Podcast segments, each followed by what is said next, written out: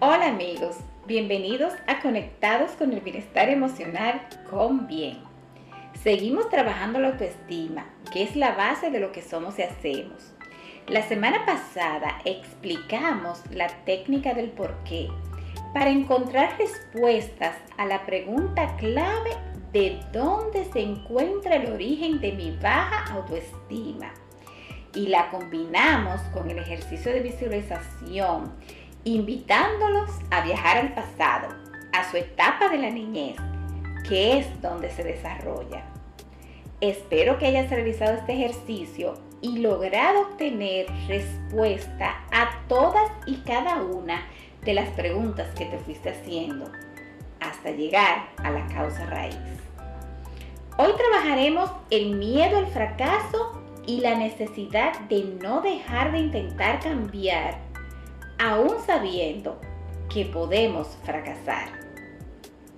Como ya conoces el origen de tu baja autoestima, en lo adelante trabajaremos en cómo aumentar la confianza en ti mismo.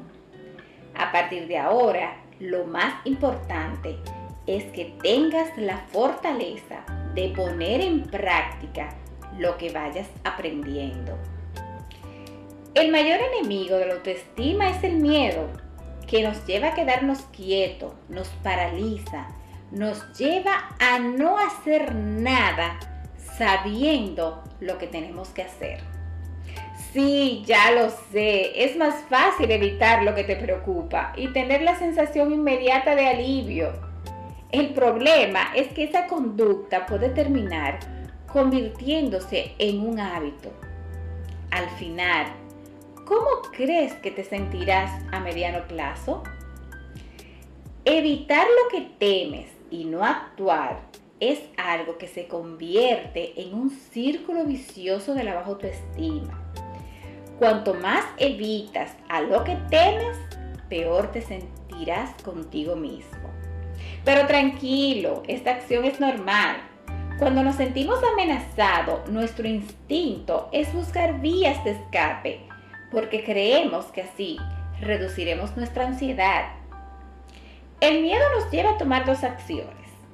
Una es que en lugar de enfrentar directamente a tus miedos, intentas evitarlos. El miedo nos aleja, trata de salvarnos del peligro. Su función es mantenernos a salvo ante aquello que es una amenaza para nosotros. Esta acción es importante si está dentro de lo razonable. La otra acción es que nos motiva a cambiar, nos invita a la acción, a salir de la zona de confort, a movernos de un lugar a otro. Nos hace ver que no podemos seguir en esta situación y nos muestra que debemos dar a nuestra vida nuevos inicios. En otras palabras, nos hace evolucionar y transformarnos. Como vemos, la emoción miedo tiene gran importancia para los seres humanos, ya que nos mueve en direcciones muy diferentes. La decisión a tomar depende de cómo gestionamos nuestras emociones de manera inteligente.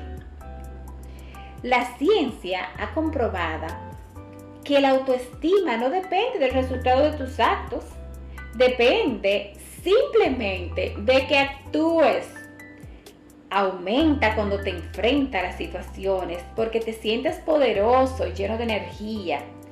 Y disminuye cuando le evitas porque te sientes chiquitito y sin nada de energía.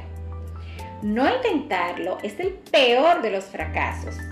Si te quedas escondido sin exponerte a nada por miedo al fracaso, terminarás sintiéndote un fracasado. La autoestima no depende de lo que consigues, sino de lo que intentas. Solo enfrentándote a tus miedos lograrás romper este círculo vicioso. En nuestra próxima cápsula seguimos con las otras claves para trabajar la autoestima. Gracias por escuchar Conectados con el Bienestar Emocional con Bien. Y recuerda que tú decides ser la versión de persona que quieres ser en la vida. Bye.